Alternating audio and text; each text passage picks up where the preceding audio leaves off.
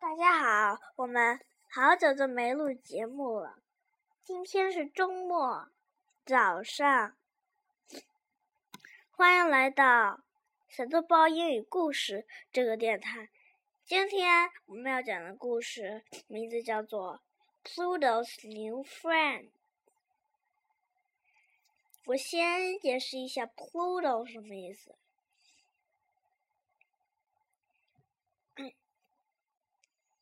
Pluto 是一个星球，而且 Pluto 是土星，所以土星的新好朋友。Brag and tag. Pluto loved to play the brag and tag game with the other planets.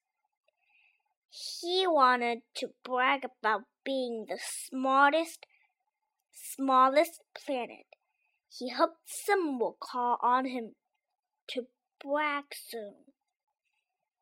I am Venus, the second planet from the sun, Venus said. Tap, Neptune.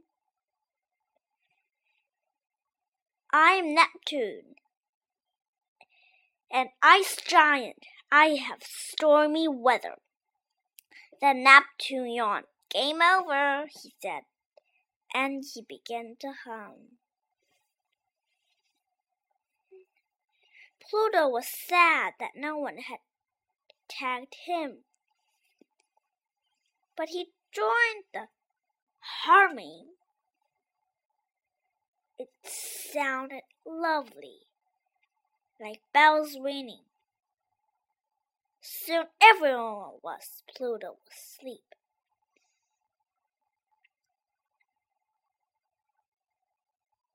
Pluto watched over the others from his orbit. Certainly, he'd be tagged tomorrow. Good night, planets, he whispered. Ooh. The next day, Pluto could hardly wait to play the game. I am Mercury. I orbit the sun in 80 days. Day. 88 days. Mercury began. I am the smallest planet. Huh? said Pluto. Then he shouted, I am the smallest planet. You were the smallest planet, said Mercury. I am the smallest now. And I am a giant compared to you, he laughed and the others joined in. We wrote, and you are no longer a planet, said Earth. Since when? Since the other day, Mars answered.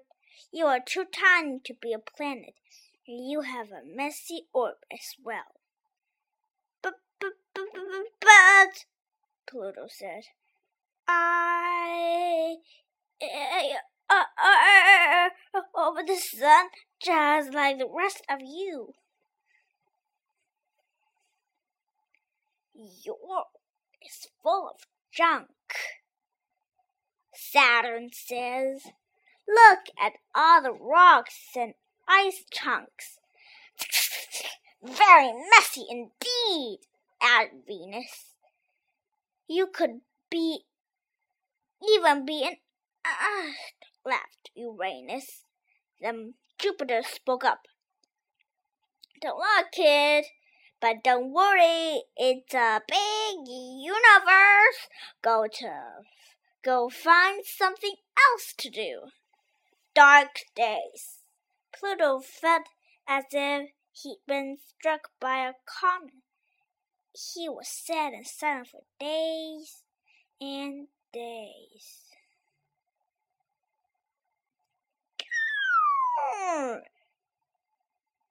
His largest moon tried to cheer him up. You're still special, Pluto. Some planets have no moons, and you have three. Pluto sighed. But I'm not a planet. I could have a million moons and it would matter. I'm nobody.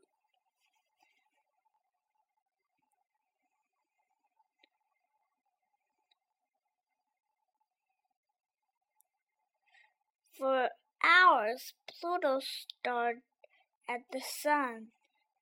Maybe the sun could put in a good word for him with the planets. The sun knew how hard-working he was. After all, it took him 248 years to complete his orbit. Sadly, Pluto realized he couldn't ask for help. The sun was much too far away to hear him. Pluto looked away from the sun. Beyond the planet, he spent days looking at stars, comets, and asteroids. Then one day he looked up and saw someone like him, only bigger. Twelve planets. Hello, Pluto, Earth. Are you a planet? Pluto asked. No, I am. I am a twelfth planet, and so are you. We're just like planets. Only we share our orbits with other objects. Pluto made a face. You mean the junk? It laughed. It's just frozen gases and rocks left over uh, from the solar system began. There sure is a lot of it, Pluto quipped, especially in the Kuiper Belt Desert. That's our neighborhood. Scientists studied for about how the solar system began. Are they studying us too? Pluto asked. Yes. They've named five dwarf planets. And they think there are many, many more of us. Let's go find them, Pluto cried. Hold on, Pluto. You should meet my three friends first. new friends. X and Pluto rolled out of their orbit. They zoomed over to where Mickey, Haumea, and Quiz had gathered. Ah, together to meet them. And very excited, they all start talking at once. I have an idea, said Pluto. Let's get to know each other with the game. They played brag and tag for hours and hours. Pluto was tagged a dozen times or more. Meanwhile, he learned that it took the longest time to orbit the sun. Since took the shortest. He learned that their names all come from was named from the Roman goddess and the harvest. Haumea was named for a Hawaiian goddess. Ora was a Greek goddess and make make for an Easterland island god. Mm, I am named for the Roman god of the underworld, said Pluto. I'm proud to be a dwarf planet with new friends. Game over. Hey, do dwarf planet like to hum? We do, said Mimic. A new harmony of voice rang out. It was me lovely to hear. Hmm, hmm, hmm,